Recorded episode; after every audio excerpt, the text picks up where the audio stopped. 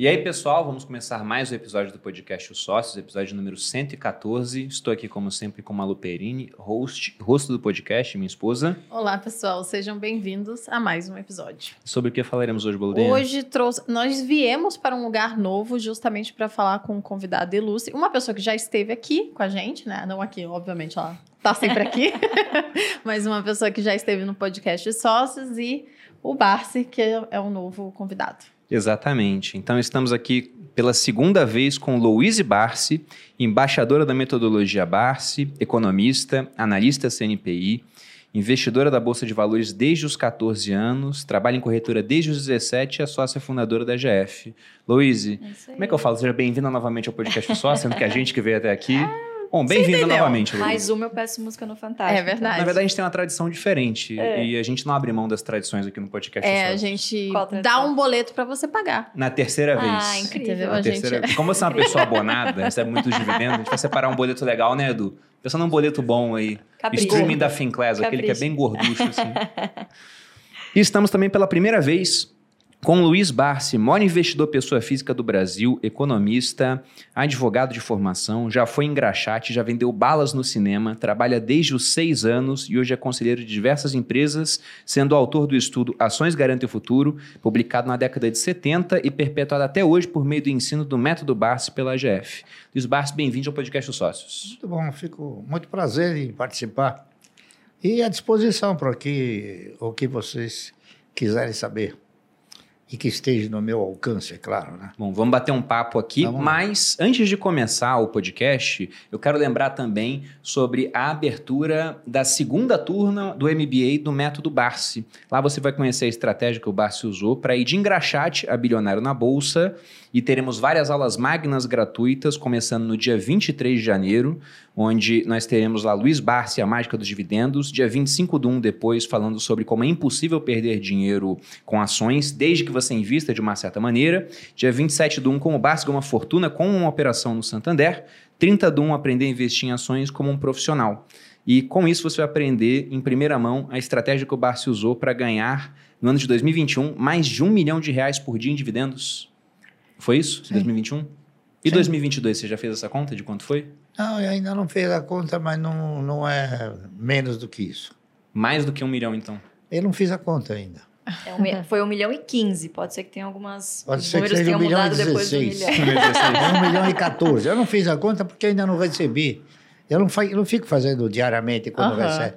No fim do ano eu junto tudo e. Bom. E vê o bolo e divide para ver quanto é que deu. É, exatamente. Imposto de renda, né? Na hora que vai preencher o é declaração É na hora triste, né? Que a gente tem que declarar tudo lá. Eu já acho não. legal. Veja bem, dividendo não paga imposto, se é que você não sabe. Ah, é, é verdade. É verdade. É. Que beleza. Pelo menos por enquanto, né? É. Eu já acho legal na declaração de imposto de renda, quando você lança lá os dividendos, ele te avisa: olha, tem mais de 5 milhões aqui. Tem Porque certeza? Ele avisa, é. ele avisa, né? Tem certeza que tem 5 milhões aqui de, de, né, de dividendos que ele coloca, mas de renda que não vai ser tributada. Então o programa já avisa. Será que tem avisos secretos para quem tem 300 milhões? Né? Não sei. Não, não tem. A única coisa que você, para poder declarar o seu imposto de renda, você precisa ter aquele certificado digital. É verdade. Senão você não consegue. A gente já o que é atrasado uma o que é uma uhum. primeira vez que aconteceu. O que é uma, uma, uma, uma coisa que isso não deveria ter, né? Porque... É uma burocracia a mais que eles colocaram. É, não, é um papaníquel. O, o certificado digital é um papaníquel, porque para você para você obter o, o, o certificado digital, você tem que levar a carteira de identidade, tirar a foto, uhum. colocar o dedo e assinar. Pronto. Uhum. É, ele é a carteira de identidade não é respeitada pelo imposto de renda. Tem que ser o certificado digital, que é feito por alguém que não é que não é oficial, não é isso?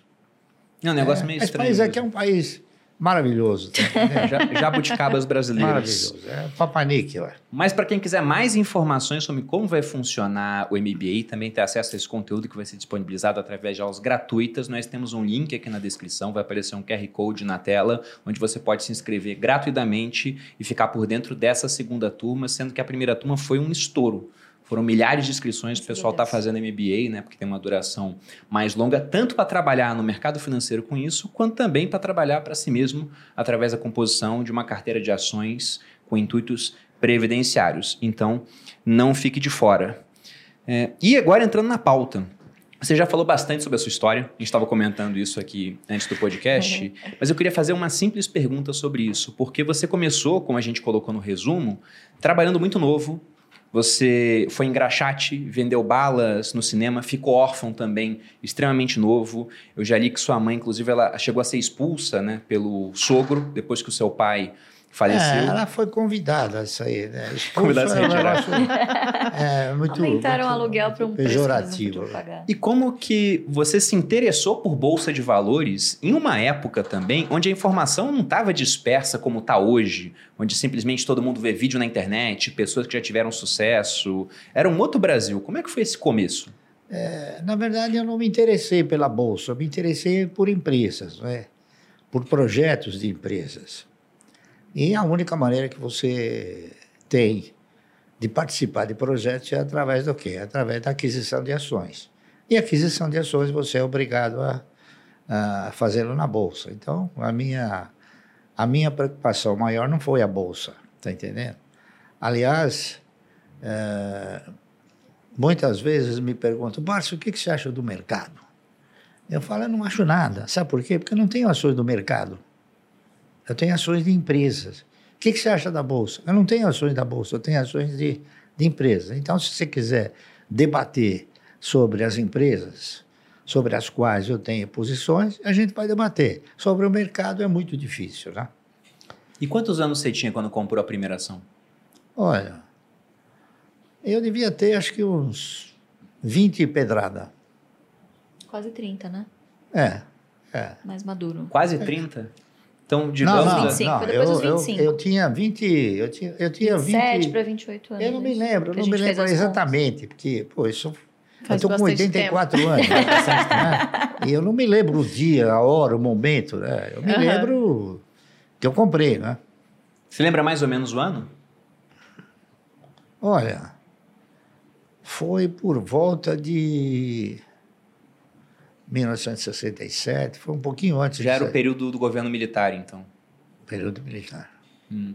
Porque o que eu acho interessante, né? A gente não vai colocar exatamente a, a idade, mas entre 25 e 30, pegando aqui Isso. o que a Louise falou, que de vez em quando eu recebo pessoal perguntando se está muito tarde para começar. Nossa, estou com 30 anos, não comecei a investir em ações. O pessoal pega o exemplo, até o seu, por exemplo, que começou a investir com 14 anos, ou o Buffett, quando ele fala lá fora que comprou as primeiras ações com 10 anos, inclusive fala até que ele estava desperdiçando a vida antes.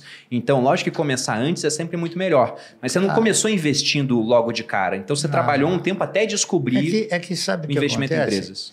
A maioria do cidadão brasileiro, ele desconhece o efeito multiplicador que existe em você adquirir ações. Uhum. Então, ele desconhece a a perspectiva de ganho que tem nas ações. Então, se ele começa com 30, ele já vai achar que ele está velho demais. Não está, entendendo? O ganho em ações é uma coisa que ele é imprevisível, entendeu? Então, você, você sendo bem orientado, ah, não há dúvida nenhuma que você vai ganhar, você vai ter, você vai ser muito melhor beneficiado do que qualquer outra aplicação. E quando você começou a comprar essas primeiras ações, o intuito já era formar uma carteira que um dia seria responsável pela sua aposentadoria, pela sua previdência não, ou não? Nunca, eu, eu, pensei no seguinte: é, em 1970, 71, foi uma época em que é, a economia passou a, passou a, a, a exercitar um, uma forma mais real, não é isso? E nessa ocasião, a maioria dos fundos de previdência privada começaram a quebrar. Uhum. Então, inúmeros fundos que ainda hoje se comenta, né, uh, que eram fundos, eram fundos particulares. Uh, era Pereira Barreto, Providence, Montepio da Família Militar, GBOX, uma série deles, né? Então eu, eu comecei a ficar, assim, eu diria até preocupado, né? É, se os fundos de previdência privada quebraram, até que ponto, até que ponto uma, uma previdência sustentada pelo Estado poderia me proporcionar uma, uma renda mensal digna, não é isso? No futuro. Então eu comecei a pensar no futuro. E pensando no futuro, eu fui avaliando o quê? Fui avaliando as oportunidades que se ofereciam na época, não é isso? Que era letra de câmbio, ORTM, ARTP, bônus rotativo, tinha uma série de aplicações, não é isso? E tinha também ações que você participava ah, no projeto de, de empresas, não é isso? Então eu fui fazendo avaliações e cheguei numa conclusão de que seria talvez um pouco difícil, é isso? A previdência, a previdência, é, proporcionar uma, um, um, retorno. Então eu fui buscar uh, uma outra fonte de previdência, uma outra fonte.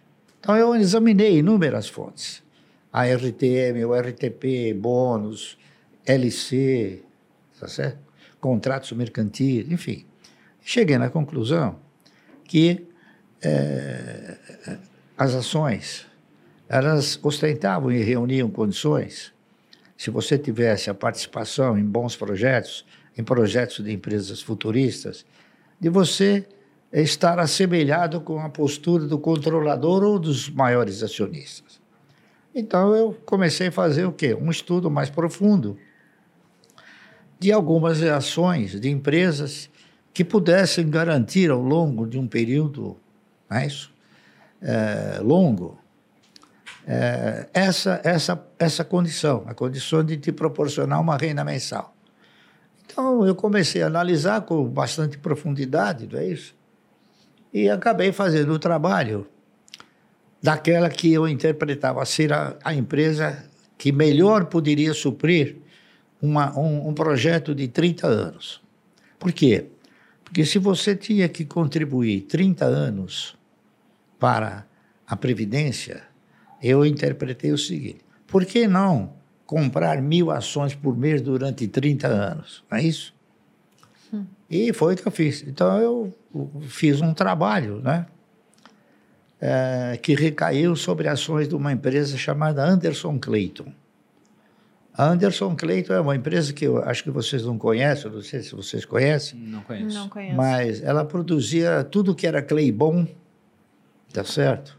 Amendocrem, ela, ela fazia óleo, óleo uhum. Claybon, né? Óleo Claybon é tipo margarina. aquela farinha, aquele é, negócio é, margarina, de engrossar, Claybon, né? É, ah, tá verdade, margarina. Minha avó usava ah, no bolo. Margarina, é. Claybon, ela fazia também um, um negócio chamado amendocrem.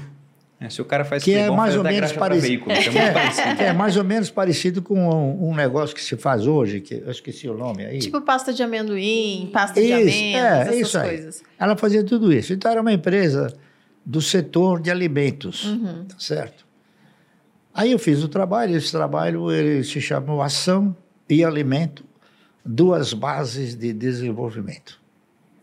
Aí eu fiz o trabalho, né, propondo o cidadão comprar mil ações por mês durante 30 anos. E esse trabalho foi, foi conduzido para a Anderson Cleito, que era aqui no Brasil. Aí o cidadão, o vice-presidente da empresa, mandou me chamar. Eu, examinei esse trabalho, achei maravilhoso. Nunca vi uma coisa assim, né? Uma criatividade que nem essa. Fazer uma comparação de você, ao invés de ficar sob o manto estatal, ficar sob o manto da empresa, não é isso? Em termos de previdência. Pá, pá. Mas ele falou, mas lamentavelmente, esse seu projeto não vai dar certo. E? Eu falei, ué, será que não vai dar certo? Mas por quê? Sabe por quê? Você sabe quem é o, o dono da Anderson Clayton? Não, não sei, porque a Anderson Clayton é uma empresa de capital estrangeiro. Falei, não, não sei. Ele falou, olha, os donos da Anderson Cleiton são duas velhinhas de 80 anos que elas herdaram isso dos seus pais. Eu, sinceramente, vou dizer para você o seguinte: eu é. não sei quanto tempo elas vão resistir à pressão que elas vêm sofrendo para vender a Anderson Clayton. Tudo bem, então, já que a Anderson Clayton ela não, não, não ostentava a postura de, de viver mais 30 anos, não é isso? Então eu fiz, eu, pensei, eu passei para a ação subsequente, para a empresa subsequente. Porque a empresa tinha que, tinha que ter duas condições importantes. Primeiro, perenidade. E segundo, é, tinha que ter o quê? Tinha que ter sustentabilidade, uhum. tá certo? A Anderson Clayton era, uma, era a empresa que pagava o melhor dividendo do mercado. Por quê? Porque ela mandava para fora. Aí a, a, segunda, a empresa em segundo lugar chamava-se Centrais Elétricas de São Paulo, CESP. Aí eu fiz o trabalho sobre a CESP. Só que é, eu não tinha a convicção de que as ações pudessem representar essa, essa, essa sustentabilidade. Eu tinha esperança, tá entendendo? Então, o que, que eu fiz? Eu realizei o trabalho propondo o cidadão comprar mil ações por mês da CESP. A CESP, estatutariamente, ela, ela, ela pagava dividendo mínimo, prioritário e obrigatório, de 10% sobre um. 10% sobre um é 10%. 10% sobre a metade é 20%. Então ela custava 45, 50 centavos. A Anderson Clay também custava 45 centavos. E dava mais ou menos. E dava uma bonificação de 10% todo ano em novas ações. Então eu fiz o trabalho, fazendo uma tabela, né, mostrando primeiro ano, segundo ano, até o trigésimo ano. O que, que aconteceu? E aquele trabalho mostrou uma coisa interessante. No oitavo ano, você já não precisava tirar dinheiro do bolso para comprar. Os ganhos, já eles eram suficientes para suportar as compras de mil ações por mês. O que era um negócio que eu não sabia, fiquei sabendo porque eu fiz o trabalho. E é, é, esperançoso de que é, as ações pudessem efetivamente proporcionar uma renda mensal digna, eu denominei esse trabalho de ações garante o futuro. Eu não tinha certeza, eu tinha esperança, não é isso? Uhum. E eu fiz o trabalho, aí o presidente da CESP mandou me chamar. O presidente da CESP, na era, era um cidadão chamado Lucas Nogueiras Garcês. Ele foi governador do estado. E o diretor financeiro era um cidadão chamado Moacir Teixeira. Aí eu fui, conversei com ele, ele me chamou lá no salão nobre lá da CESP. Chegou para mim e falou: Sou Barsi, eu quero comprar o seu trabalho. Falou umas dez vezes. E eu falei dez vezes para ele: Mas eu não fiz o trabalho para vender. Uhum. Fiz o trabalho porque eu sou do mercado e eu quero, quero mostrar a minha contribuição para o mercado, se é que ela tem alguma, alguma validade. Não, ele, fez, ele elogiou o trabalho. Até que no fim eu cheguei para ele e falei assim: me diga uma coisa, para que, que o senhor quer o trabalho? Ele falou: eu quero o trabalho porque eu vou editar esse trabalho. Peguei o trabalho e falei, não precisa me pagar nada. Ele ficou assim, ele falou, sabe de uma coisa? Eu vou mandar fazer esse trabalho e vou botar o seu nome, coisa que eu jamais faria. E ele fez. Mandou editar o trabalho com o meu nome. Ações garante o futuro. Então, agora eu tenho dito para ela o seguinte: esse título que eu coloquei era o título da esperança. Tá certo? E hoje? O que, que eu diria hoje? Eu modificaria esse título? Claro. Hum. Eu acrescentaria um O. Então, ações garantem um ótimo futuro. Com certeza, né? Deu Essa certo é a verdade. Deu certo. E então, agora está aprovado, né? Depois então, é tempo. uma coisa que, é, seguindo os padrões de comportamento que eu segui, a disciplina que eu sempre procurei desenvolver e a, a paciência, não é isso?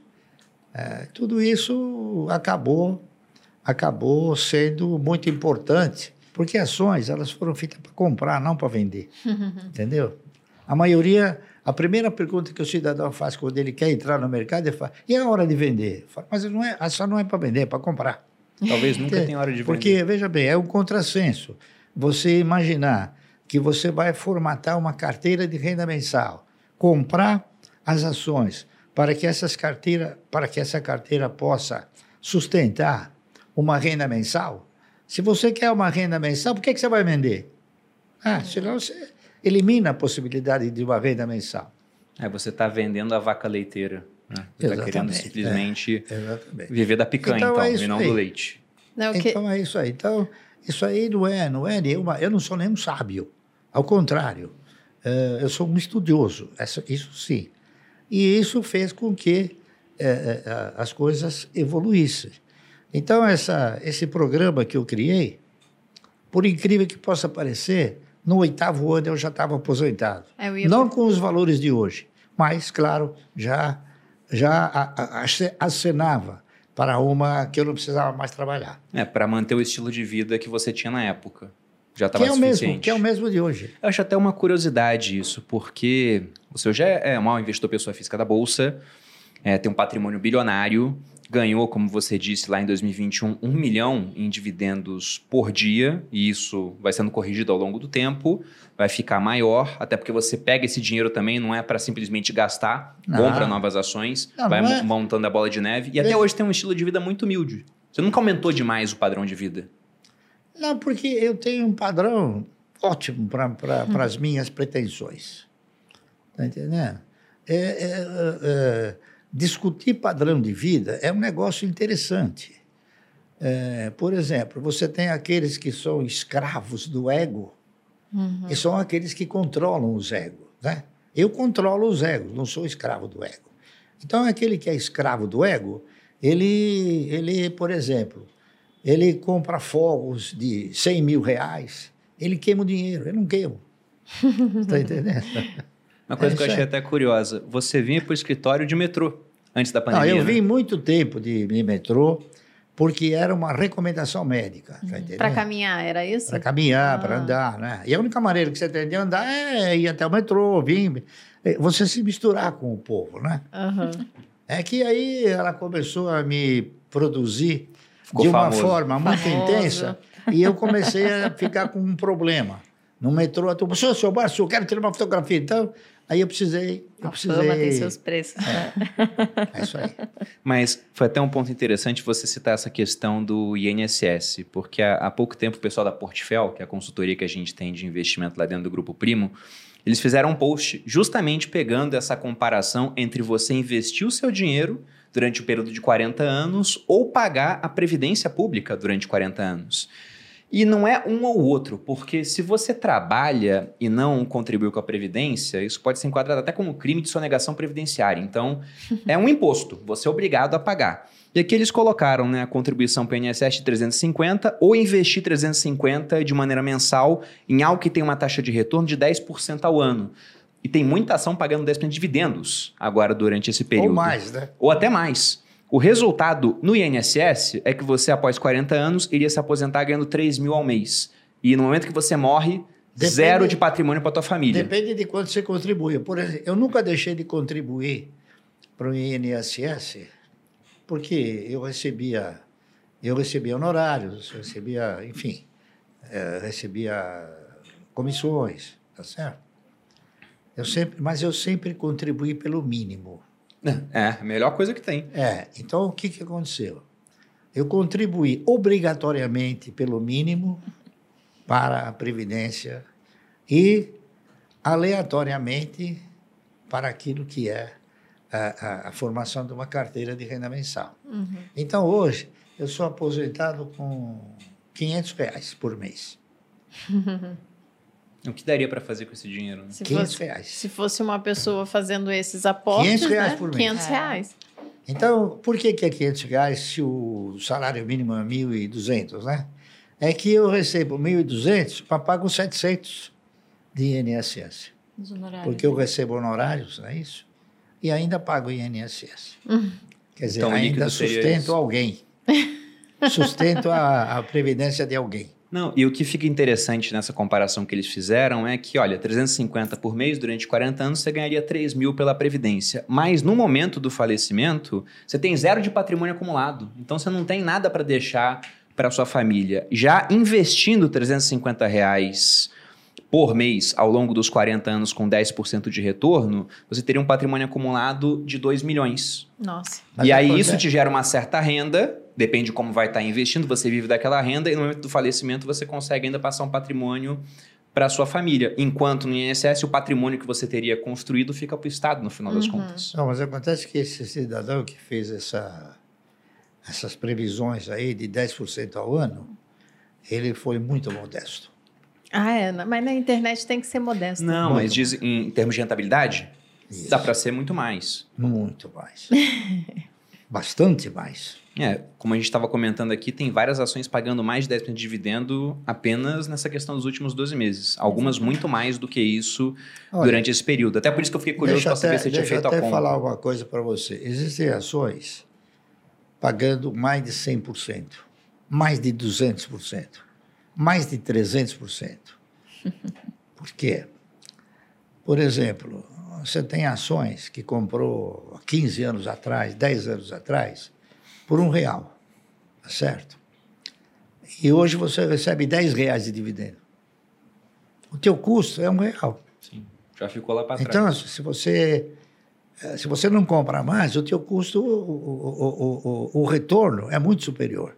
Não é isso? Que é o yield on cost. É que, é que isso que você está falando é se você comprar agora, já. Uhum. Mas se você olhar para um pouco do passado, por exemplo, eu tenho ações que eu paguei 25, 30 centavos e ela já me pagou 20 reais de dividendo.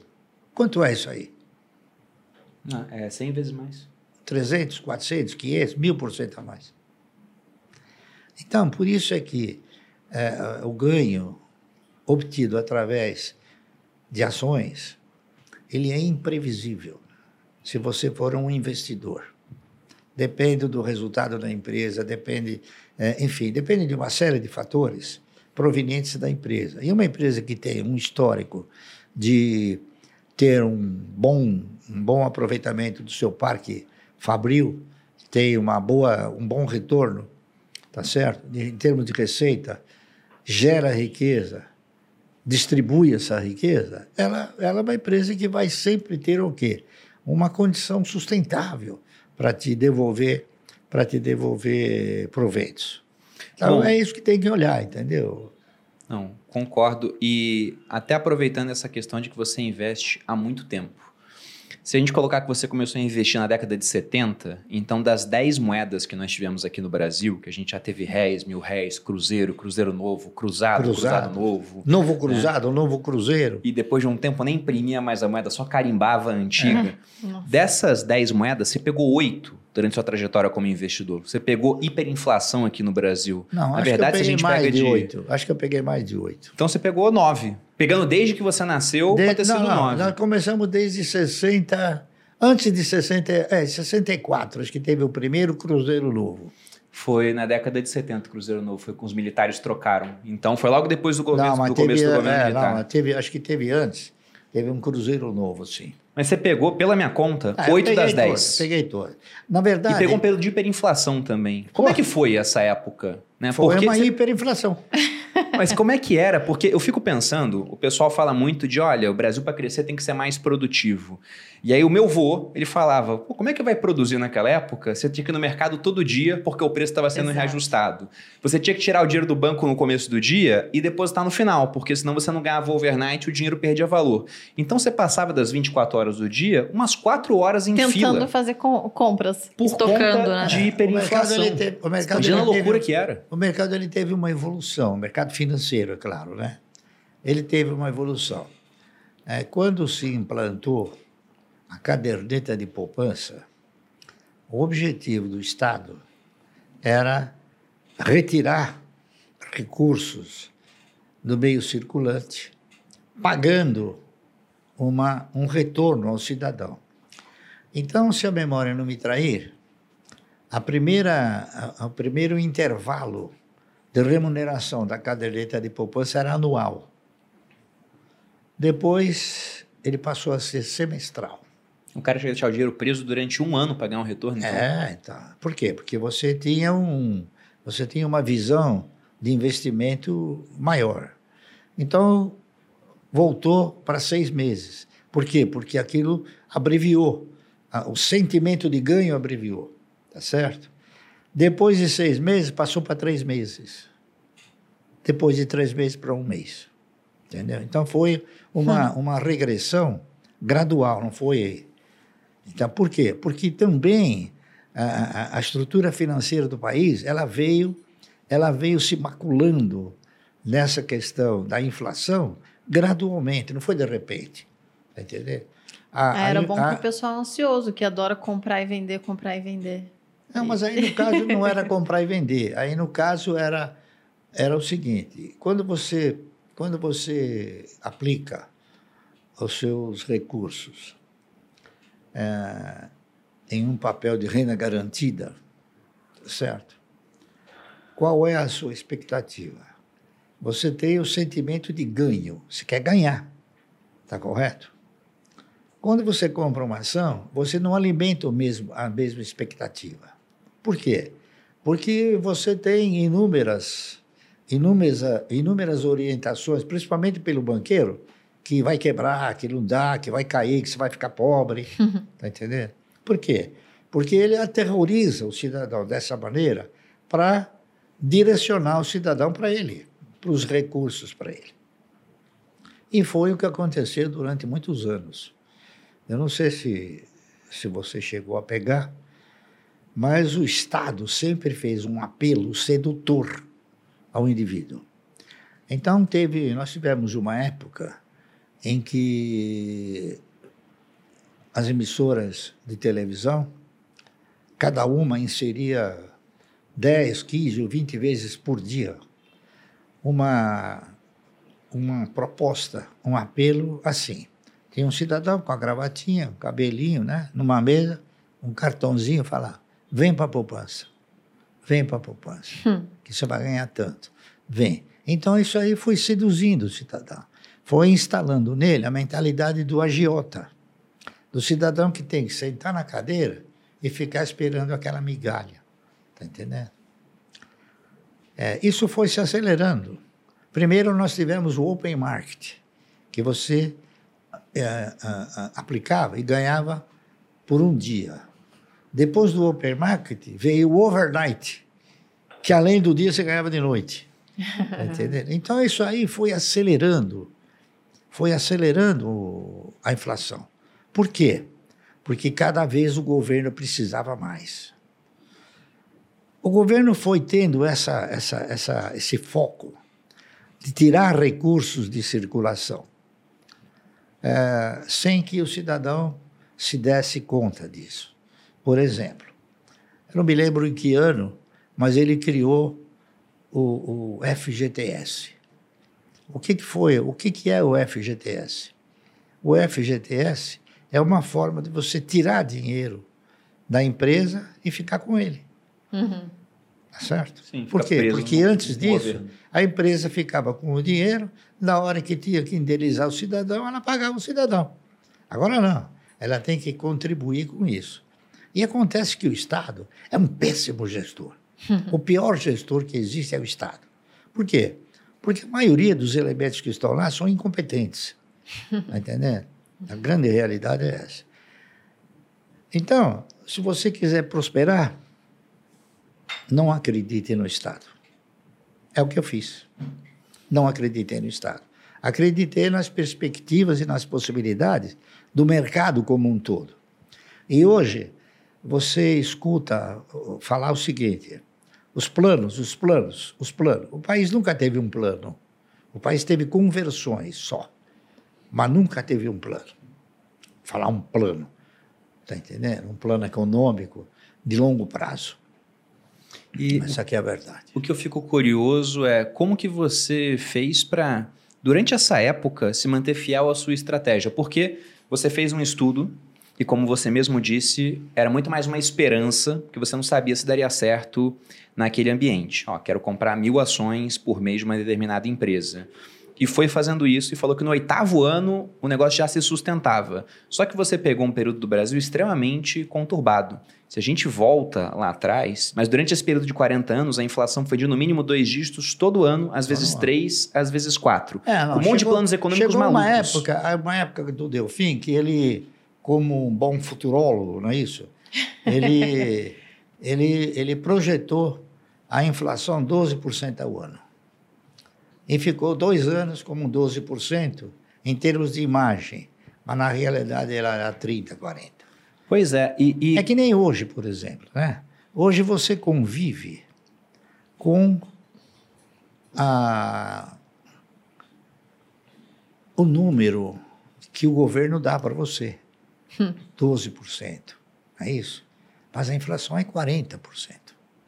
Então, se você acreditar no governo, você faz que no caranguejo, você vai para trás. Está entendendo?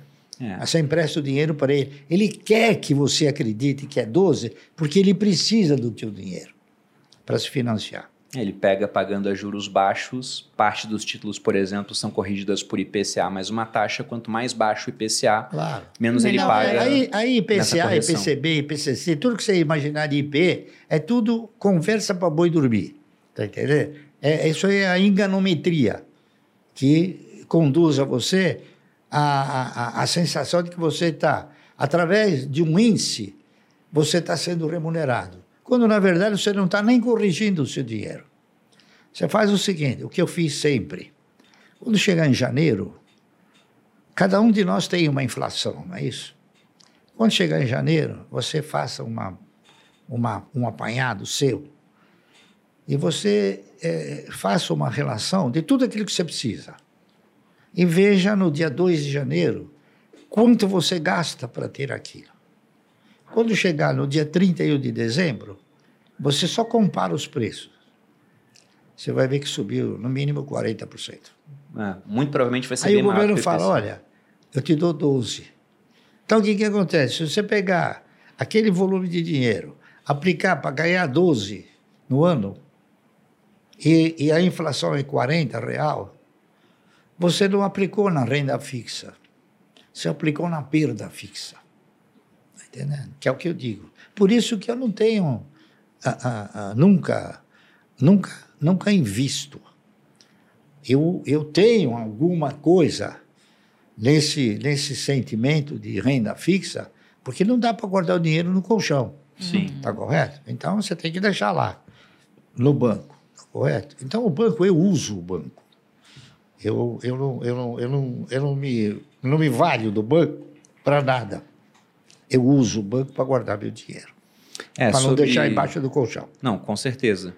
Mas sobre isso do IPCA, ótimo que você falou, porque de fato, se você pega e mede a sua própria inflação, muito provavelmente ela vai dar muito mais alta do que o índice do governo, Sim. porque na própria metodologia do IPCA eles colocam lá que é uma cesta de consumo para famílias que ganham entre 1 e 40 salários mínimos. E a cesta de consumo de uma família que ganha um salário mínimo, uma família que ganha 40, é Uhum. totalmente É diferente. totalmente diferente. claro. Eu gosto de dar um exemplo. Ó, tudo no mercado subiu 20%. Isso afeta a família que ganha um salário. E aí, por algum motivo, pandemia, por exemplo, passagem aérea caiu muito. Aí o IPCA fica mais baixo porque a passagem aérea caiu, sendo que a família de baixa renda não está pegando voo naquele momento. E nem a de alta renda, às vezes, que está fechado. Uhum. então, o que caiu, caiu porque não teve demanda. Mas o que você quer comprar está tudo muito mais caro. É. Então, muito provavelmente, se você fizer a sua conta de inflação em casa, de fato, a tua inflação Vai ser particular muito vai ser maior. muito mais alta do que a inflação que nós vemos medida por um índice, que é a do IBGE, o IPCA, e o IBGE também é um órgão do governo. É. Então, pode ser que eles queiram até, não estou falando que isso acontece hoje, mas o governo fala, olha, a carne subiu muito. O brasileiro nem gosta tanto de carne assim, não. Agora o brasileiro é vegano.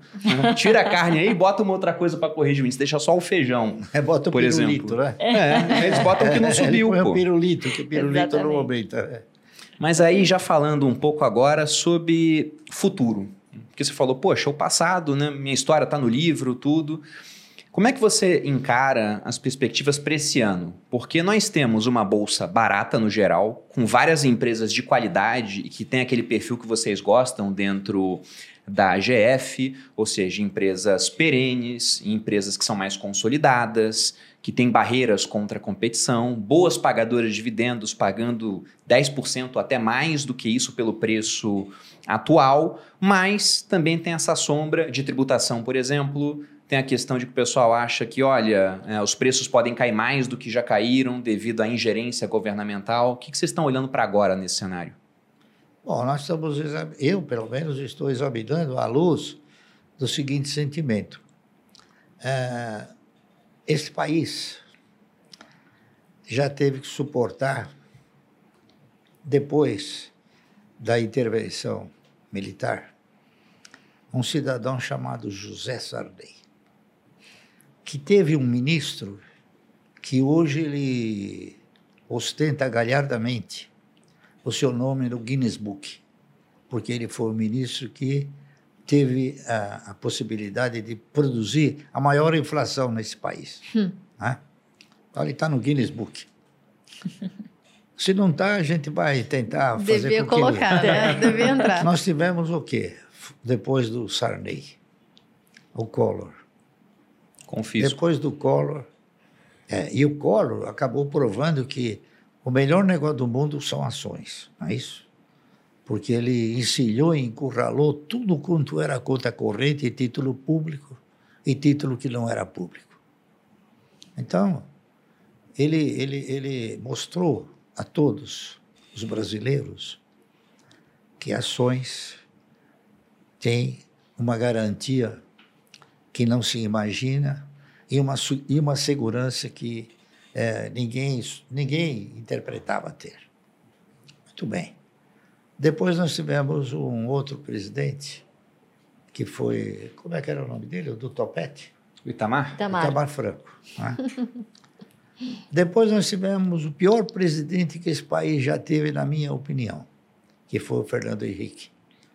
O Fernando Henrique ele criou uma fantasia que os brasileiros não, não, não fazem ideia de quanto tinha de lantejouias essa fantasia. Hum.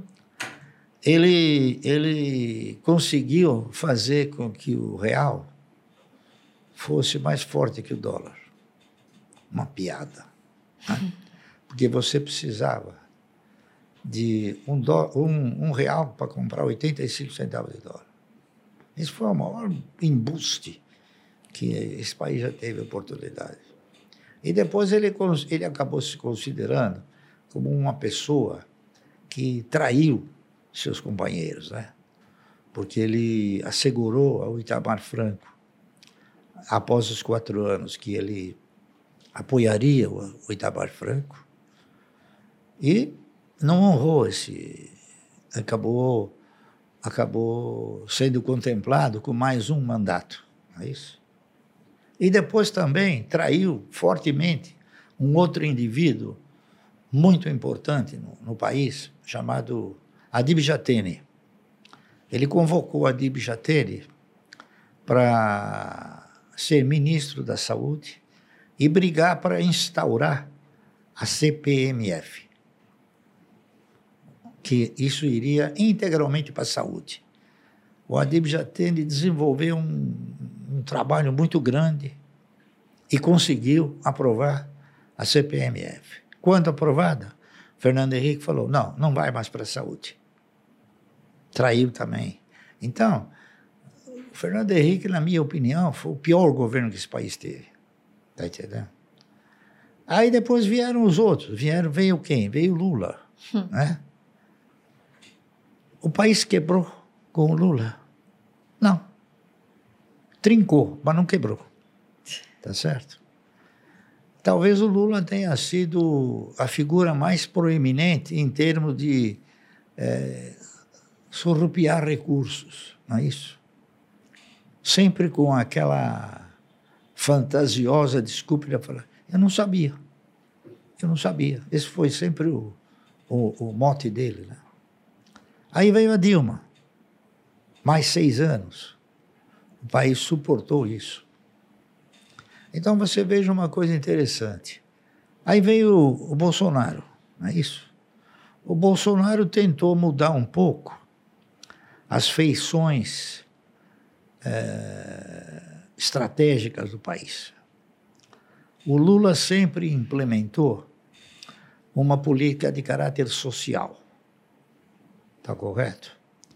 Essa política de caráter social sempre teve ah, o, o, o condão de tirar recursos, tirar recursos e oferecer àqueles que é, não sabiam pescar o peixe. Então, uma, uma política estratégica de cunho social, não de cunho econômico. Está uhum. entendendo? Muito bem, o, o Bolsonaro tentou alterar essa, essa estratégia para o cunho econômico. Só que, num determinado momento, ele chegou na conclusão que ele somente conseguiria se reeleger se ele optasse também pelo populismo. E ele optou aí pelo populismo, abandonou a estratégia de implementar uma configuração econômica no país. E é isso hoje que nós temos o quê? A, o, nosso, o nosso governo examinando a luz do social, tá certo? E examinar a luz do social, você faz o quê? Você é, dá o peixe, você não ensina a pescar. Então nós vamos ter que conviver mais quatro anos com essa política de é, você ficar dando o peixe. Quando eu digo dar o peixe, quer dizer, então esse governo começou é, fazendo rir, né? não é fazendo você é, alimentar um sentimento de esperança para, uma, para um aumento é, nos meios econômicos. Então, de onde é que vai se tirar dinheiro para dar todo esse benefício social? Se não do povo brasileiro. Hum. Daqueles que são os que geram riqueza.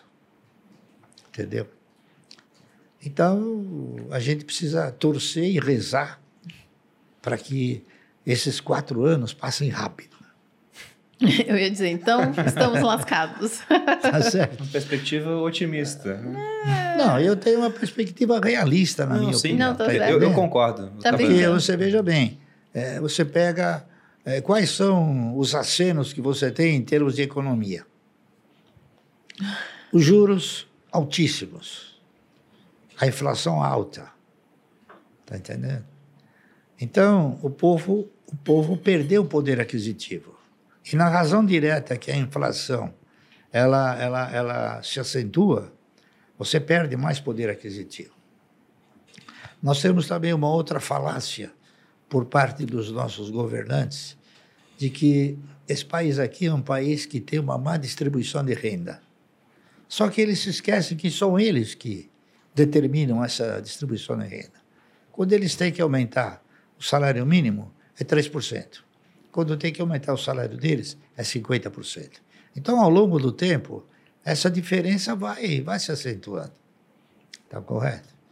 Então, é, a gente tem que tentar, é, tentar se prevenir disso. E como? Né? Essa é a pergunta como? do Então, aí é que vem é, você estudar e, e, e, e investir os seus recursos é, na geração de riqueza. Porque o governo não interpreta a geração de riqueza como um fator, como um fator de estímulo à economia.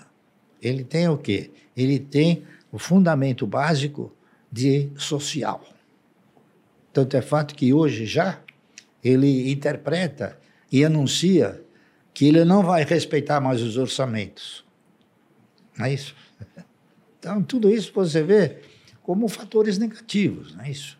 Não, sem dúvida. Então eu olho para esses fatores e, e falo: vou continuar direcionando meus recursos para gestores competentes e não para gestores incompetentes, como é o governo. Até querendo saber a opinião da Louise sobre isso, mas fazendo um ponto, né? Um dos maiores, vamos colocar assim, né, vilões nessa questão de distribuição de renda é a própria inflação Porque se você tem uma inflação, por exemplo, vou chutar aqui, de 10%, que foi a inflação oficial medida pelo governo lá em 2021. Ou seja, tudo ficaria na média 10% mais caro. Para uma família que ganha muito pouco, né, isso é a diferença entre ter carne na mesa ou não, porque tudo que eles ganham eles acabam consumindo. Para alguém de classe média, você é afetado na cesta de consumo, mas você já tem sua casa você já tem algum investimento que vai ser corrigido pela inflação. E Exato. se o teu patrimônio é muito grande, que é o caso dos ricos, você tem um monte de investimentos que vão estar ganhando acima da inflação nesse cenário, vai estar comprando em empresas que têm o poder de remarcar preços, por exemplo. E aí, por mais que o preço daquilo aumente, o preço da sua casa aumenta, o preço do dólar que você tem aumenta, o preço das ações que você tem acaba aumentando ao longo do tempo. Então, por conta disso, o rico acaba ficando mais rico nesse cenário, enquanto o pobre ele fica mais pobre efetivamente porque está consumindo muito pobre. menos por conta do avanço dos preços. Mas, Louise, você é. tem alguma opinião a acrescentar sobre quando, isso? Quando você se coloca no papel do empreendedor, né, do empresário, enfim, imagina você tomar uma decisão de investimento lá em 2019, 2020, com uma taxa de juros que chegou ali, no fundo, né, a 2%, e pouco tempo depois, três anos depois, você já está em 13,75%. É. Então, é muito difícil de você tomar risco aqui no Brasil. Então, é, os próprios governantes que falam sobre distribuição de riqueza são aqueles que corroboram com medidas econômicas que são inflacionárias. E aí, obviamente, a política monetária tem que ficar correndo atrás do rabo, tem que ficar correndo atrás da política fiscal, que é perdulária, e aí a gente chega no momento em que a gente está hoje, com uma taxa de juros altíssima, que favorece o quê? Aquele que já tem recursos. Uhum. Então é um paradoxo que, na verdade, é, é difícil né, de você é. casar a teoria com a prática. Né? Na verdade, o que acaba acontecendo é justamente o contrário. Né? Você acaba é, é, não gerando riqueza, mas concentrando ainda mais a riqueza. Né? E é o que ele disse, concordo plenamente. A é. classe política é aquela que mais contribui para isso. Né? Lembrando, quando, quando você corrige o deles, é tudo em cadeia. É, você, veja ah. que, você veja que ao longo do tempo, esta, esta diferença de, de contemplação, de remuneração, de reajuste, ela, ela vai assumindo um, um, um, um descontrole e uma desproporção fantástica. Você veja que o salário mínimo é mil reais, uhum. mil e trezentos reais. O salário do, do, do ministro do Superior Tribunal Federal é 45 mil reais. Quer dizer, olha a diferença. Uhum. né? Essa diferença ela foi, ela foi se consolidando ao longo do tempo, certo? É. Então é por isso que a distribuição de renda nesse país ela é inadequada. Exato. Certo? E aí você cai numa armadilha muito comum, né, para os países em desenvolvimento, que é a estagflação, que quando você chega em um momento você não consegue controlar a inflação, você tem toda uma questão de inflação é, indexada, porque você tem os contratos que vão sendo corrigindo, e essa própria inflação vai retroalimentando ainda mais inflação, o que, o que leva à estagnação da economia. Eu estava buscando aqui, enquanto estavam comentando sobre esse dado, algo que eu tuitei na época que estava tendo os debates eleitorais, foi a informação que o, o candidato à época, Felipe Dávila, ele colocou, né, e eu fui correr atrás para ver o dado exato que era a diferença entre o crescimento do PIB do Brasil entre 2011 e 2020 e o crescimento do salário, sem contar penduricários, dos parlamentares no mesmo período. Lembrando que eu estou falando de 2011 a 2020, já tivemos mais aumentos depois. Mas nesse período, um período de 10 anos, o PIB brasileiro cresceu no acumulado 2,7%, média de 0,26% ao ano.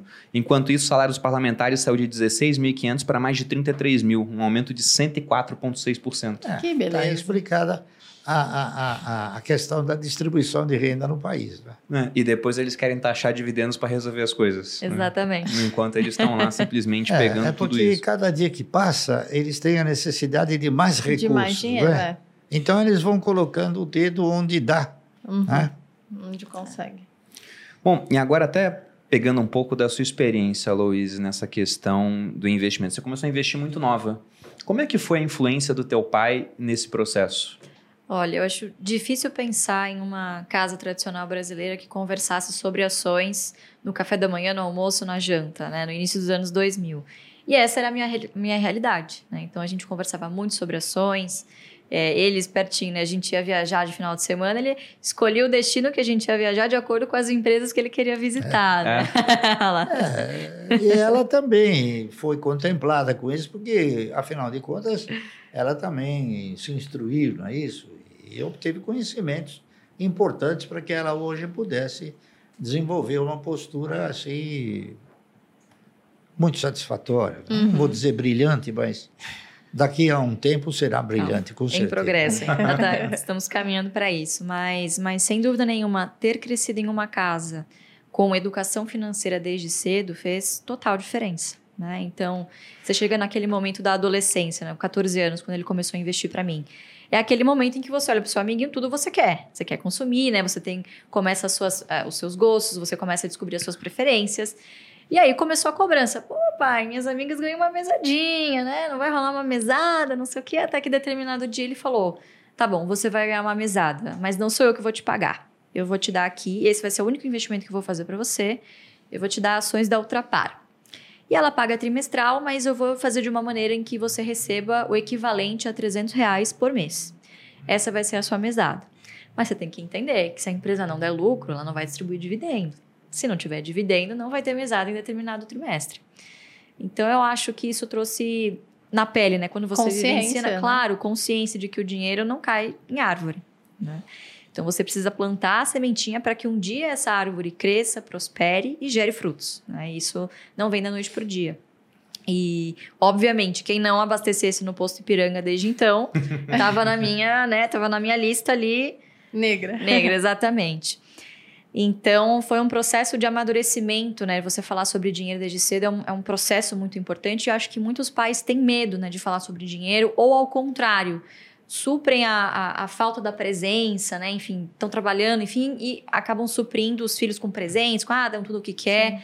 E aí essa criança acaba crescendo sem ouvir nãos e obviamente se, se torna acaba se tornando um, um, um, adulto frustrado ou que não pode ver dinheiro na mão e já sai gastando, enfim, né? Tenho, tenho alguns casos aí de, de amigas que são assim e é, é triste, né? Porque deveria ser uma relação saudável e a verdade é que tem muita gente que é, entra em pânico quando vai falar de dinheiro, delega completamente, não quer nem ouvir falar sobre isso, não quer nem ouvir, nem abrir a fatura do cartão, né? Então me sinto uma privilegiada de desde cedo ter tido contato com esse universo dos investimentos, né, que é muito mais tangível do que a gente possa imaginar. Então ele sempre dizia para mim, é, o que, que você prefere? Você prefere ser dona de alguns postos de gasolina ou você prefere ser uma pequena dona de todos os postos de gasolina? Então é uma mudança de perspectiva que parece muito óbvia, mas que não está presente no dia a dia de várias pessoas, né? No então... caso, a resposta certa é uma pequena dona. Tem que avisar, né? Porque o povo não sabe. de é, vários postos de gasolina. É, se você for dona de um posto de gasolina, uhum. você concorre com uma série de adversidades, né? Uhum. Então, ao invés de você ser dona de um posto, é preferível você ter 1 ou 2% de 5 mil postos. Então você tem uma distribuição maior de ganho, não é isso? É o que acontece, por exemplo, quem comprar ações da, da Ultrapar, uhum. é isso? Quem comprar ações da Cosan, ou quem comprar ações da Vibra. Por quê? A Ultrapar tem a bandeira Ipiranga, a Cosan tem a bandeira Shell e a Vibra tem a bandeira BR. Então, você tem uma, um certo amparo, não é isso? E que você. É, eu jamais quis ter um posto de gasolina, exatamente por causa disso. Porque eu tenho uma pequena parcela de 5, 6 mil postos, que é o que cada uma tem. É, tá o nível de risco que se corre é muito é menor. Bem menor. É, 2%. Até porque, se Ao a gente passo for que pensar... você tem um posto é 100%. Exatamente. E a sua capacidade de diversificação é, é muito maior. O seu, seu tempo despendido é. é. infinitamente menor do que você ser um empreendedor. E, e, claro, tem, é louvável, mas nem todo mundo, primeiro, tem o perfil e tem a aptidão para ser empresário. Tem pessoas que pensam em ser carreira ou seguir vida pública. É, enfim, nem todo mundo tem o perfil para empreender. Então, por que não empreender na bolsa em um negócio que já está consolidado, que já paga dividendos? Uhum. É. É, então, não, e, e, que é muito grande.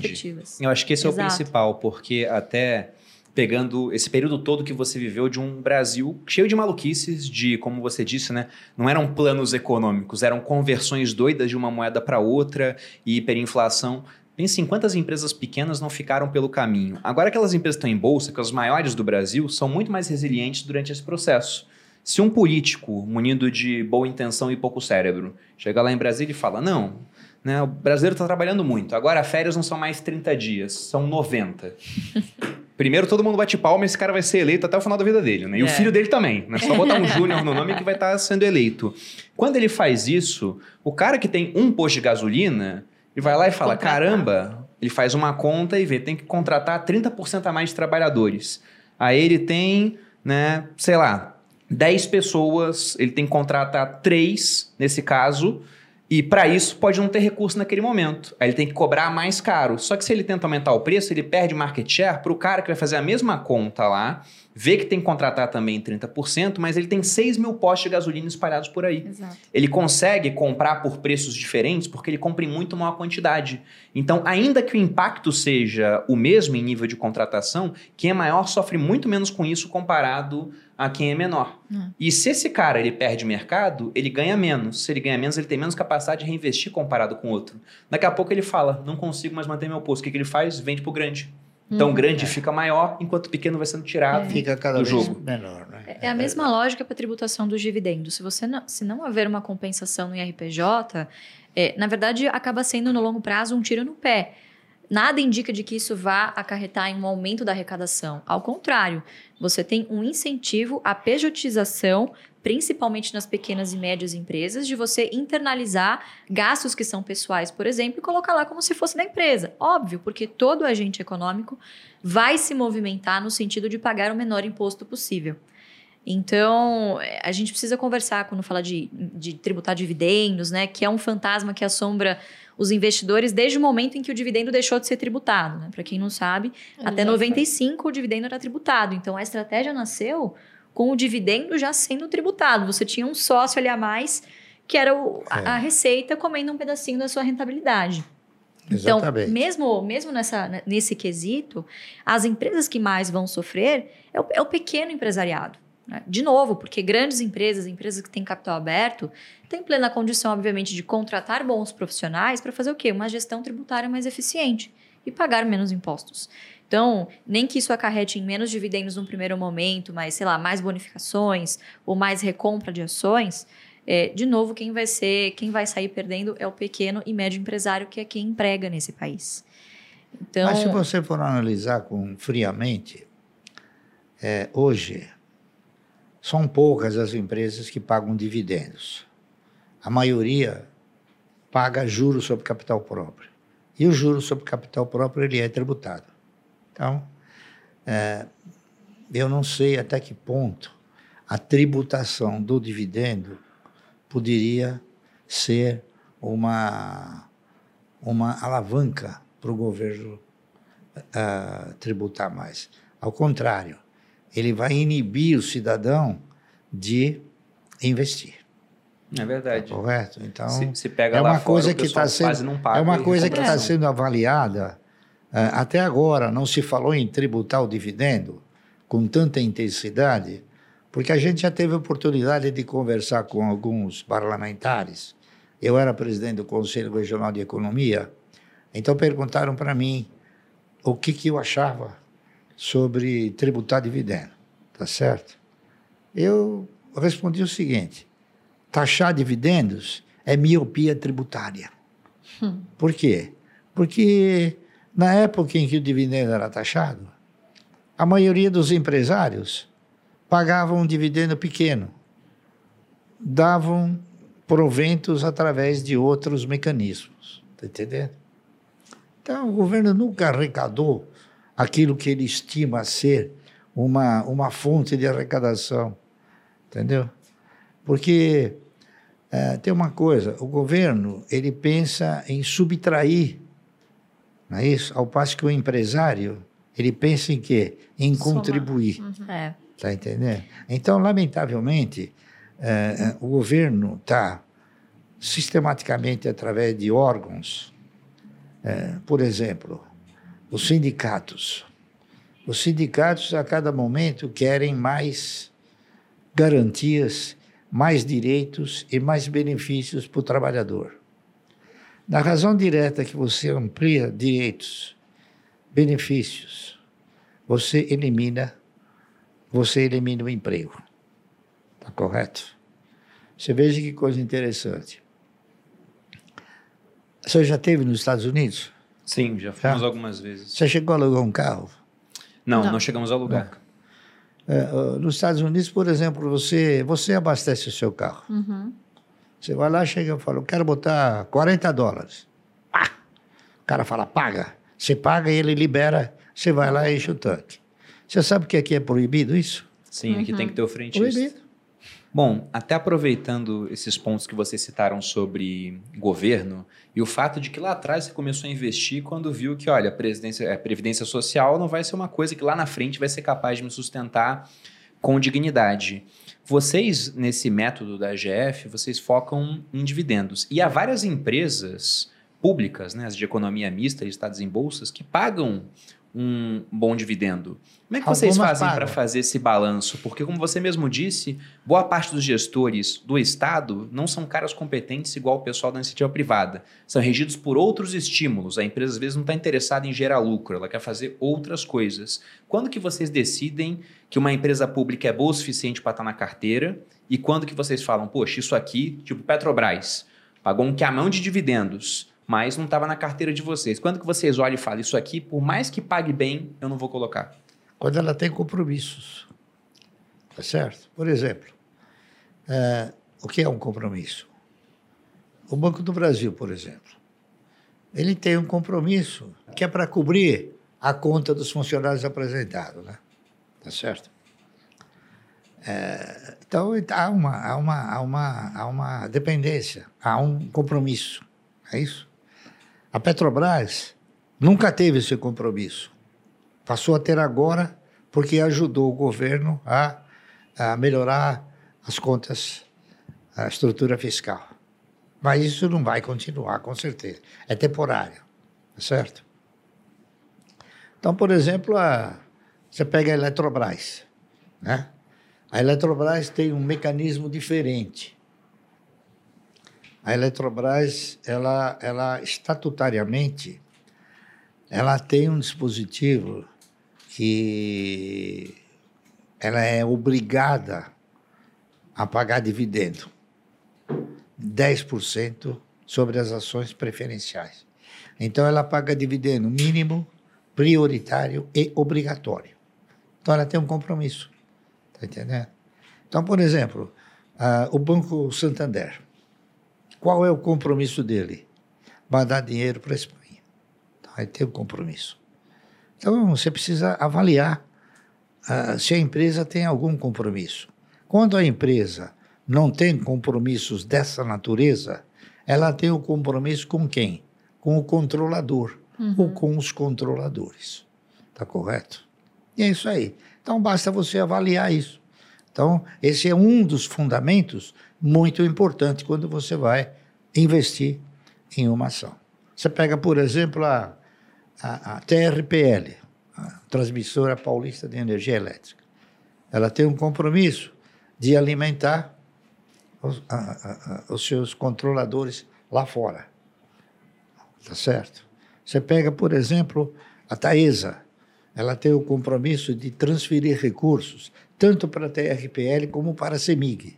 Então, você vai avaliando todos esses compromissos. É. Coisa que a maioria não faz, né? Entendeu? Então, esse é um dos fundamentos. Tá correto? É, eu vou só fazer algumas, alguns complementos. Tem alguns outros fatores também bastante importantes. Primeiro, o setor.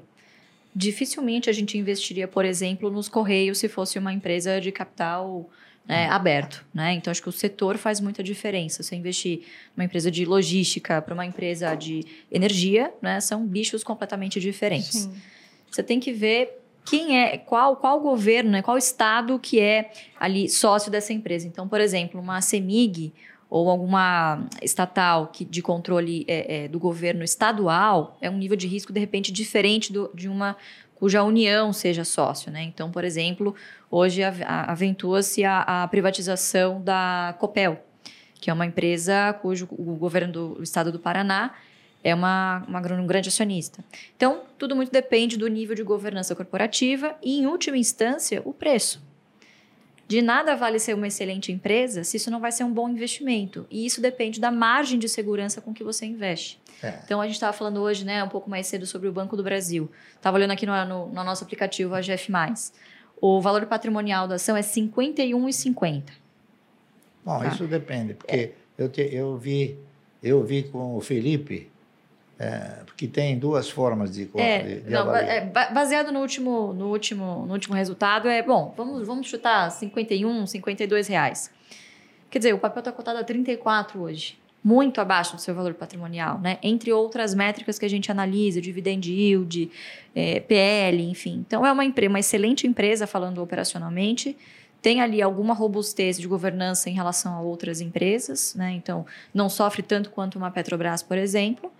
E o fator preço acaba sendo extremamente importante, né? Porque é o que tá vai barato. determinar, claro, é o que vai determinar o seu retorno total acionista, uhum. que é a somatória de quanto você recebe e reinveste em dividendos, mais a consequência natural de ter um bom portfólio com boas empresas, que é a valorização dos seus ativos. Né? Então, acho que o preço também é um fator fundamental aí. Então, Banco do Brasil, por exemplo, passaria no crivo de vocês, apesar de um risco maior em comparação ao último governo de uma interferência na empresa, mas Petrobras não. Sem dúvida. Não, é, no Banco do Brasil é muito difícil interferência, porque o estatuto, o estatuto do banco, ele, ele, ele blinda muitos procedimentos inadequados.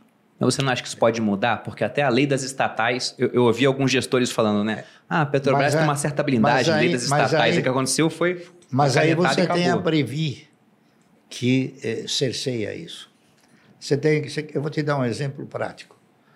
A CEMIG, enquanto, enquanto administrada por bons gestores, era um papel excelente. Caiu na mão do PT, não pagava nem salário. Está entendendo? Voltou para a mão de um bom gestor, passou, voltou a ser um bom papel. É. Então, a empresa é boa, é a questão da gestão. Tá certo? Então, o que, que, o que, que você antevê agora?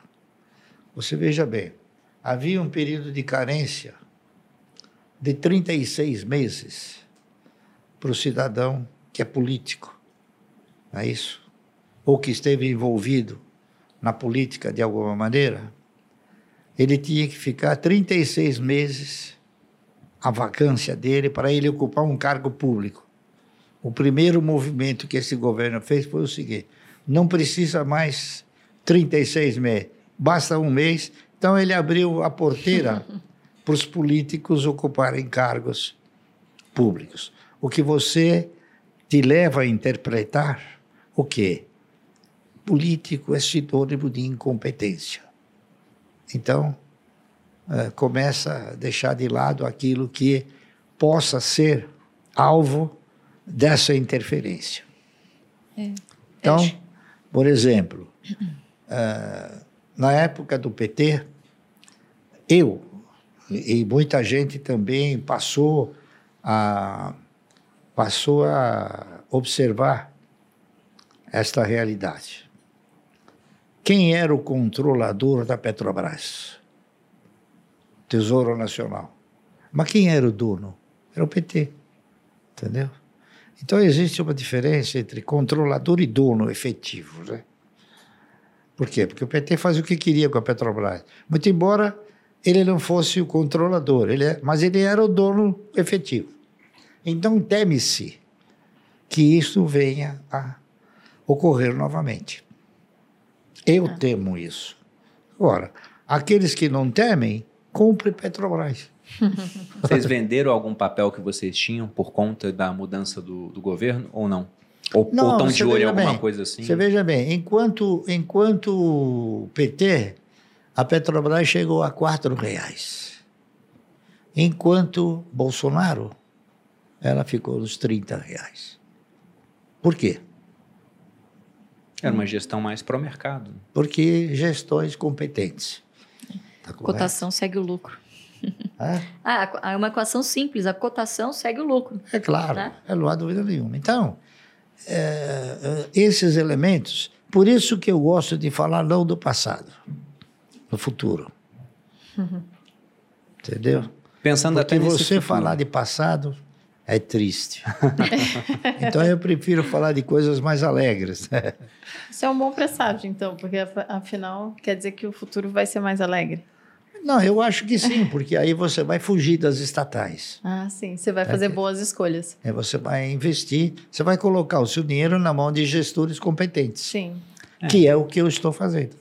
Se tem uma coisa, né? Você citou, por exemplo, que o cenário ele deve ser desafiador, questão de juros altos, uma inflação ainda alta e que deve aumentar com mais gastos do governo. Né? A gente está vendo estimativa de inflação já subindo e com excesso de pessimismo tem muita coisa barata em bolsa. Então vai ter muita oportunidade para quem souber aproveitar. Vocês estão de olho em alguma coisa específica assim que, nossa, na tua opinião, isso aqui ficou a preço de banana a ponto de não poder ser ignorado? Tem algo que chama muito a sua atenção? Olha, é, existem ainda excelentes oportunidades no mercado ah, se você não olhar assim se você olhar assim, num horizonte. Né? Eu, por exemplo, eu estou comprando ações de uma empresa que opera numa atividade perene, tá certo? Que realizou e está realizando uma reestruturação fortíssima nas suas matrizes energéticas a empresa possuía uma concentração muito forte na geração de energia hídrica. Hoje ela tem uma participação muito mais significativa em outras matrizes energéticas. É, essa empresa é uma das poucas no país que estatutariamente distribui 100% do seu lucro é uma empresa que é, alterou significativamente a sua base acionária, reduziu a sua base acionária. E é uma empresa que vem investindo fortemente em outras matrizes energéticas, não é isso? Então, o que, que aconteceu? Essa empresa, questão de um ano, um ano e meio atrás, ela se chamava AES Tietê. Por quê? Porque no seu nome estava representada o fator de que ela gerava energia no rio Tietê. Então, o que, que eles fizeram? A primeira coisa que eles fizeram foi mudar o nome para ES Brasil, o que já é, alterou alterou o sentimento de divulgação da empresa, não é isso? de imagem, de que hoje ela não é mais Tietê, ela é Brasil. Está correto? Segundo ponto importante também, ela converteu todas as ações preferenciais em ordinárias. E terceiro ponto importante, ela é, eliminou as units. Uma unit custava 10, 12 reais. E ela estava representada por cinco ações. Então, Terceiro ponto, ela fez um grupamento que passou a ter a representação da cotação de uma ação, aquilo que significava a cotação de cinco ações. Então, se você interpretar esse pensamento, você vai chegar numa conclusão uh, seguinte. Hoje, uma ação da AES Brasil custa. Eu comprei alguma coisa hoje a 9,25. 9,25, 9,27. Você divide por 5. Dá 1,80, 1,80 e pouco. Eu acho que é uma empresa que a cotação dela, ela não está de graça. Ela está praticamente dado isso aí. Só que existem aqueles que enxergam assim e aqueles que enxergam assim, num horizonte. Está correto? Então, eu acho que agora, pelo fato dela ter uma base acionária bem menor, o rateio do lucro vai significar mais dividendo por ação. Tudo isso é, é o quê? É futuro. Está entendendo? Então, eu gosto de comprar o futuro. E eu estou comprando o futuro. Por isso que eu gosto sempre de debater o futuro. Isso é, é muito interessante porque você está com 84 anos e sua cabeça ainda é de longo prazo.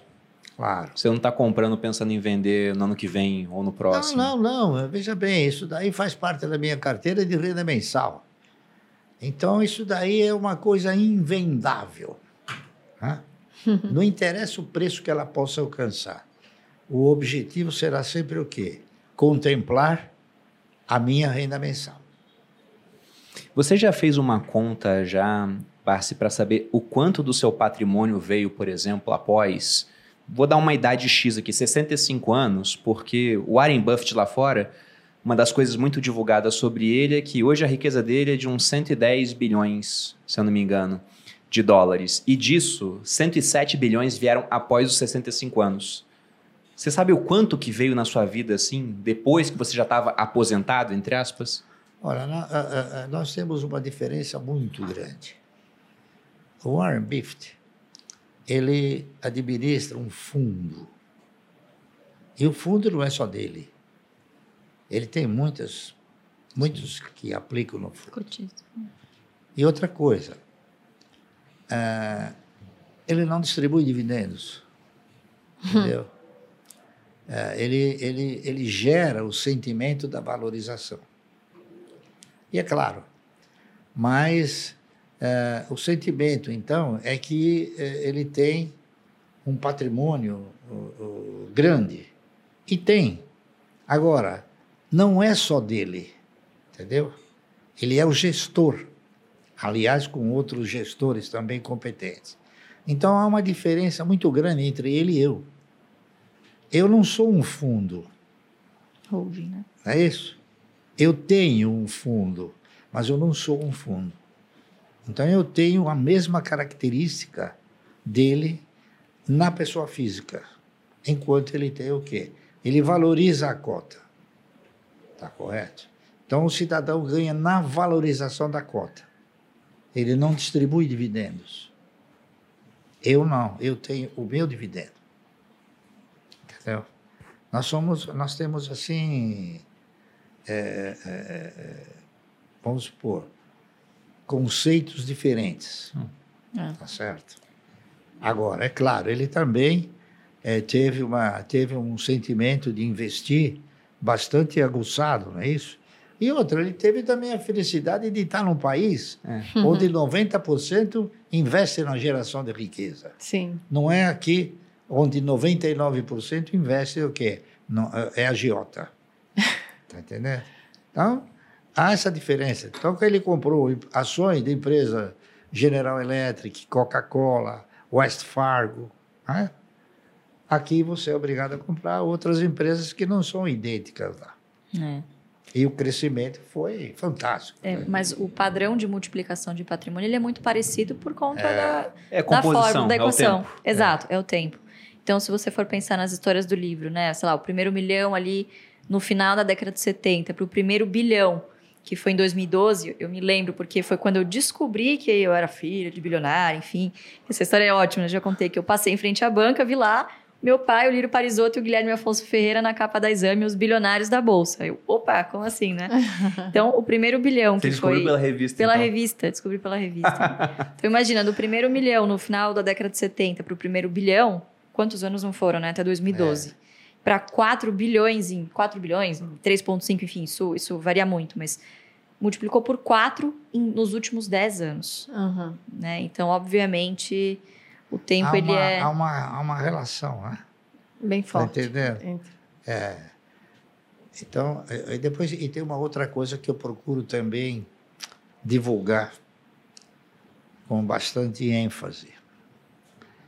O cidadão que opera no mercado dentro desse foco de uma carteira de renda mensal, ele tem que se ater ao, ao benefício do provento, não a, ao sentimento do patrimônio. O patrimônio ele serve para alimentar e contemplar o teu ego. Então você, ele tem um valor relativo, tá correto? Só para vocês terem uma ideia em aproximadamente seis meses, o meu patrimônio caiu de 4 bilhões e 400 para 3 bilhões e 700. Então, teoricamente, eu perdi 700 milhões. Mas eu não perdi nada. Por quê? Porque eu não vendi. Entendeu? Então, o cidadão, ele tem esse sentimento retrógrado de que ele perdeu, mas ele não perdeu. Você está entendendo? Daqui a pouco, uh, na hora que o mercado se movimentar positivamente novamente, ele pode ir a 5 bilhões. Entendeu? Então, o que, o que a pessoa tem que se ater é no resultado. É aquilo que alimenta o caixa, não aquilo que alimenta o ego. Entendeu? E é isso aí. Com certeza. Bom, isso é uma prevenção que eu sempre faço para as pessoas, porque o camarada, às vezes, até uma vez, eu, eu várias vezes, em alguns pronunciamentos que eu fiz, eu até imitava o William Bonner. Né? Ele até deixou de fazer isso. É verdade. O William Bonner, quando a ação caiu um pouco e a bolsa caía, então ele com aquilo, com todo aquele ênfase, ele falava: a bolsa caiu. Você tinha a sensação que você ficou pobre de repente. e não é, né? Não, verdade. A bolsa caiu, como ela pode subir? Ele nunca falou a bolsa subiu, mas ele falava com um ênfase desgraçado. A bolsa caiu. E eu imitei ele várias vezes, ele deixou de falar. Foi bom. Barsi, e bom. falando de, de erros e acertos, qual você considera que foi o seu maior acerto em bolsa? Por exemplo, a gente tem aqui na programação das aulas gratuitas que vão ao ar por conta do lançamento da segunda turma do MBA, é, um episódio onde você ganhou uma fortuna com o Santander. Essa seria a, a, o maior acerto a ser divulgado? Não, não. Eu, eu tive a oportunidade de assumir inúmeros, muitos acertos e alguns erros. Está entendendo? É, nossa, a gente comprou muitas ações que hoje estão valorizadas. Né?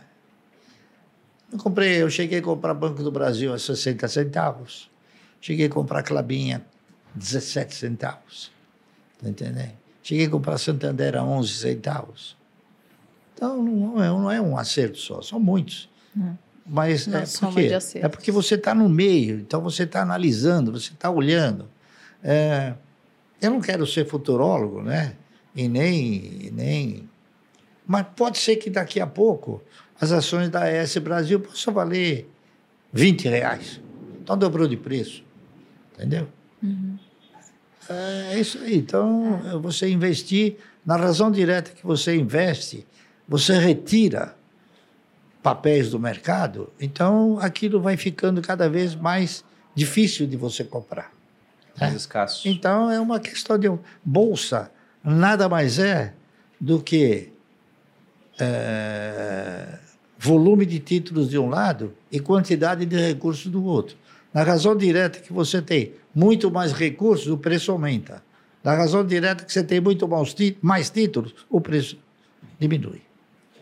Isso é um mecanismo tranquilo de se observar. É, acho que o diferencial do case do Santander é porque diferentemente de Banco do Brasil, Clabin, enfim, que foram ações compradas a centavos, essas ações foram compradas há 40 anos. É, uhum. Santander não. Santander foi comprada em 2006. É, então, o Banco do Brasil também. É, é, é que é um caso emblemático que mostra que foi algo recente, então quer dizer, não é que a estratégia funcionou porque ela começou há Sim. 40 anos atrás. Claro que isso é. também é um fator, mas tem dado certo também nesses últimos 20 anos. Quer dizer, ela continua sendo uma estratégia atemporal e que pode sim, hoje, no dia de hoje, quem, não, quem nunca teve contato com ações pode começar essa estratégia hoje. Né? Então, acho que o caso Santander pode não ter sido o maior, mas ele traz essa, essa coisa emblemática de ter sido algo recente. Né? Saiu de 11 centavos para é. 27, 28 reais. Né? A gente falando de Sambionze. Então, Bom, para quem quiser Bastante. conhecer mais sobre isso, dia 27 do 1, essa é a terceira aula que nós teremos dentro do lançamento da segunda turma do MBA do Método Barsi. E para quem quiser se inscrever gratuitamente, tem um link aparecendo na descrição do vídeo e um QR Code aqui na tela. E tem um, um erro que foi educacional para você lá atrás, emblemático, a ponto de falar: nossa, por conta disso, mudei minha forma de investir? Ou não? Não, que eu me lembre assim, né? Na realidade, o que, o, o que eles que eles têm do jeito Barsi de investir, a realidade, eu não recomendo nada para o cidadão fazer. O que eu recomendo é aquilo que ele não deve fazer. Está entendendo? Então são dez, são dez itens, né? Que você Os dez mandamentos, né? Ah? Os dez mandamentos, né? que o pessoal fez. tá? Então, por exemplo, uh, não seja um especulador, seja um investidor. Invista na geração de riqueza, primeiro. Segundo, uh, compre ações de empresas com projetos futuristas. Terceiro, uh, vamos supor, não faça day trade. tá certo? Quarto, não se alavanque, não faça derivativos. Então, o que eu tenho procurado desenvolver não é uma sapiência daquilo que o cara tem que fazer. É exatamente aquilo que ele não deve fazer. Ou seja, não é para então, ser um exemplo, gênio, não ser um burro. Seria por isso. Exemplo, Exatamente. Por exemplo, nunca entregue o seu recurso para o camarada fazer o que ele quiser. Fiscalize, acompanhe, tá entendendo? participe. Entendeu? Porque se você fizer isso, você vai ter uma surpresa extremamente desagradável como eu vejo, né? Uhum. Pessoas que investem em determinadas instituições que nunca você acha um cara que falou e ganhei. Todos perdem. Entendeu? Por quê? Porque todos uh, agem em razão de um procedimento de pegar o recurso e falar, até aqui, faz o que você achar que tem que fazer. Não.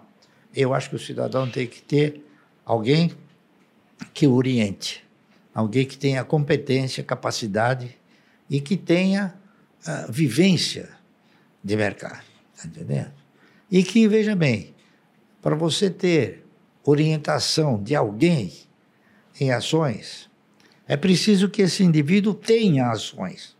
É isso? Uhum. Se o indivíduo não tem ações, como é que ele vai poder falar de ações? E hoje o que tem no mercado, muita maritaca.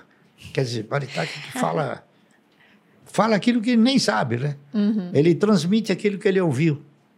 Entendeu? Então você tem muitos, muitas, muitas dicas aí do mercado. Olha, compra isso que você vai ganhar mil por cento. É uma irrealidade. Então o cidadão tem que estar prevenido de que isso é uma irrealidade. Então, ele, então eu mostro para ele: olha, não vai atrás desse cara, porque é, você ir atrás desse cara é o mesmo que você contratar um advogado que nunca foi no fórum. Você vai perder, não tem dúvida nenhuma, entendeu? Então você tem que consultar sempre uh, aquilo que você né? determinou, né? Uh, o melhor. A mesmo, o mesmo procedimento que você faz quando você tem uma dor de barriga, né? Você não vai consultar o calista, você vai consultar uma pessoa que mexe no intestino, não é isso? E que seja competente, tá certo? No mercado é assim também. É que as pessoas não interpretam isso. As pessoas têm uma outra noção, um outro tipo de comportamento. Acho que qualquer um pode, pode falar. Mesmo que um cara que entrou ontem no mercado, que não sabe nada, então ele chega e fala: não, se comprar isso, a, a palavra dele passa a ser o quê? A, a, a, realidade, aquilo que não é. Então você tem que procurar essa pessoa, né? Da mesma maneira que você procura o um médico, tá certo? É isso aí. Você tem mais alguma pergunta, Bolinha? Não, eu ia perguntar para a Luísa se ela tinha, se ela vendeu as, as ações que o seu pai te deu lá com 14 anos. Vendi depois, eventualmente troquei por outra que estava pagando melhor. Ah, aí o Trapar eventualmente parou de pagar dividendos. E aí começou a mancar um pouco na, na no nosso pilar fundamental, que é distribuir. distribuir né? uhum. né? Então aí acabei trocando por outras ações, Taesa, Itaúsa é. também. Então... Veja bem, uh, eu ainda tenho as ações da Ultrapar. Sabe por quê? Porque ela faz parte da minha carteira de renda mensal. Certo. Ela não deixou de pagar dividendo, ela diminuiu bem, uhum. mas ela continua pagando dividendo. Entendeu? Então, por pouco que seja, sempre é contemplativo. Agora, Uh, depende do pacote que você tem de Sim, ações. Sim, né? depende né? do contexto. Então, você tendo um pacote generoso, é uma coisa. Você tem num pacotinho, uhum. você tem que tentar agilizar o seu ganho no mercado. E aí é que então se justifica você substituir um papel que passou a dar menos por outro que está dando mais. Sim. Bom, eu tenho uma última pergunta, só para a gente encerrar aqui, que é relativa a, ao que vocês fazem hoje. Porque a gente pode considerar aqui que você já zerou o jogo financeiro. Você chegou a um ah. patamar bilionário em termos de patrimônio, você foi muito bem sucedido naquilo que você fazia, faz até hoje porque gosta disso. Eu faço hoje o que eu fazia há, há, há muito tempo atrás. E pretende só continuar que, fazendo? Só que com outro volume de recursos. Uhum. A mesma coisa, só que com mais volume. A mesma coisa, só que com mais recursos. E você ainda tem algum sonho como investidor? Alguma coisa que você gostaria de ver que acontecesse no mercado? Olha, eu gostaria que esse país aqui é, tivesse um universo de investidores na geração de riqueza, para que a gente pudesse ser um país rico. Uhum. Né? Lamentavelmente, nós somos um país de uma população pobre. A maioria. Né? Você olha na Praça da Sé, eu nunca, nunca tive a esperança de um dia ver a Praça da Sé virar favela da Sé. Hum. Tá certo? Mas, infelizmente, é essa a realidade a que o povo foi conduzido. Né? Entendeu? A, a minha esperança é que os próximos governos é, modifiquem essa situação e que realmente o pessoal saia da, da linha de pobreza, mas vá para uma linha de, de mais benefícios. Está entendendo? Porque é, tudo aquilo que você fez até agora, e que você ouviu, como eu ouvi, como todos ouviram, é alguns presidentes chegar e falar: eu tirei o camarada da pobreza só que ele não disse para onde mandou o cara. ele mandou o cara para a indigência. Tá ele tirou da pobreza, mas não botou para a riqueza. Né? Botou pior. Por quê? Porque a filosofia que você vê nessa estrutura de, de governo é, é de penalizar o rico. Está entendendo? Penaliza o rico, mas ajuda o pobre de uma maneira muito menor do que aquilo que você penalizou o rico. Então, você acaba fazendo o quê? Você acaba acabando com os ricos né? Hum. e aumentando os pobres, entendeu? Hum. É isso que eu gostaria de um dia ver, mas que é um, um sentimento muito difícil de acontecer. Hum, infelizmente. Ah. Alguma coisa, Luiz, para acrescentar? Ah, eu acho que é isso, né? É um desafio geracional. Né? Eu não tenho dúvida nenhuma que é, o acesso à informação e, e a evolução da tecnologia, elas foram essenciais para não só a democratização, mas para a popularização dos investimentos. Né? Então, se você pegar a curva de crescimento do número de investidores na Bolsa é, de 10 anos atrás, foi exponencial. Né? Então, espero que esses CPFs na Bolsa se tornem um dia investidores na Bolsa de fato. Né? Porque o que é. você vê hoje são pessoas, a maioria dessas pessoas que migraram para a renda variável vieram de um período em que elas se sentiram obrigadas a tomar risco, não vieram por livre e espontânea vontade, né? Pelo menos na época poderiam achar, mas hoje muitas dessas, desses investidores estão migrando novamente para renda fixa, uhum. porque para boa parte desses investidores, 13%, você pega qualquer, qualquer título pré-fixado hoje pagando, é, pagando bem, para que, que eu vou correr risco? Né? Então, obviamente que a taxa de juros ela tem muita influência em relação a isso. Então, acho que dificilmente a gente vai ter uma mudança estrutural na, na cultura de investimentos se a gente não caminhar, obviamente, para uma tendência de reversão disso, né? para uma taxa de juros muito mais estabilizada do que a gente tem hoje. Né? Então, essa é a minha, minha, minha torcida, né? Para que no futuro a gente tenha de fato uma cultura de investimento forte, não baseada simplesmente no rentismo. Né? É, se depender, se você está em casa, né? Depender de melhora do país para melhorar de vida, acho que vai ser complicado. Agora, se você quer investir na melhora da sua vida, eu acho que um, um belo passo para você dar é começar realmente a aplicar os seus recursos da melhor forma possível, em coisas que vão te dar um belo retorno ao longo do tempo. E, novamente, fica o convite para quem quiser saber mais sobre MBA, para que você possa aprender a fazer isso para si mesmo ou até para trabalhar no mercado financeiro, se inscreva aqui no link na descrição que vai estar aparecendo na tela. Aos nossos convidados, muito obrigado aqui pelo papo. E como é que as pessoas encontram vocês em rede social? Obrigada. Bom, é até importante dizer, né, que nessa época sempre aparecem os fakes, então a gente não pede pix, não pede nem nada do tipo. As únicas redes sociais é o arroba Ações Garantem, né? E a minha pessoal, que é luiz.barce. Então, certo. obrigada aí a todos que quiserem acompanhar. Estamos no YouTube, estamos no Instagram. E não deixem de se inscrever, porque as aulas estão realmente especiais. O Case Santander aí é bastante emblemático na carteira. Acho que vai valer bastante ensinamentos aí para todo mundo. Você tem alguma rede também, Porque tem, eu já vi várias redes suas, ah, entre é. aspas, é. né? Não, eu, eu, eu Barce sincero, que, não sei algumas coisas assim. Eu né? acredito que o brasileiro ele precisa se conscientizar uh, de que ele tem que olhar para o futuro. E ele tem que olhar para o futuro de uma forma mais positiva. É isso? Uh, lamentavelmente, o cenário que ele encontra hoje é um cenário bastante, bastante complicado, bastante comprometedor. E ele tem que ser um dos artífices para mudar esse cenário. E para mudar esse cenário, ele precisa também mudar a sua vocação, precisa mudar a interpretação que ele faz de como investir, tá certo? Então, eu interpreto o seguinte: é, você tem que investir na geração, tá certo? Da circulação e da distribuição de riqueza. Só assim é que nós teremos o quê? Um, um panorama é, de renda mensal muito mais equilibrado do que o de hoje. Tá certo.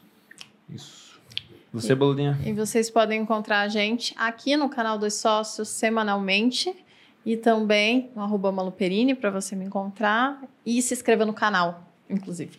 Verdade, batemos há pouco tempo 700 mil inscritos, esperamos chegar até o final do ano a um milhão. Exato. Para isso vocês precisam se inscrever e curtir o, o vídeo façam isso. E vocês me encontram aqui no podcast Sócio, semanalmente, também no Instagram, Bruno Perini, e no canal Você Mais Rico, com vídeos todas as segundas e quartas. A quem nos acompanhou, nosso muito obrigado. Aos nossos convidados novamente. Obrigado, obrigado pela presença, Luiz. E mais uma vez temos boleto, mais vamos um lembrar boleto. disso.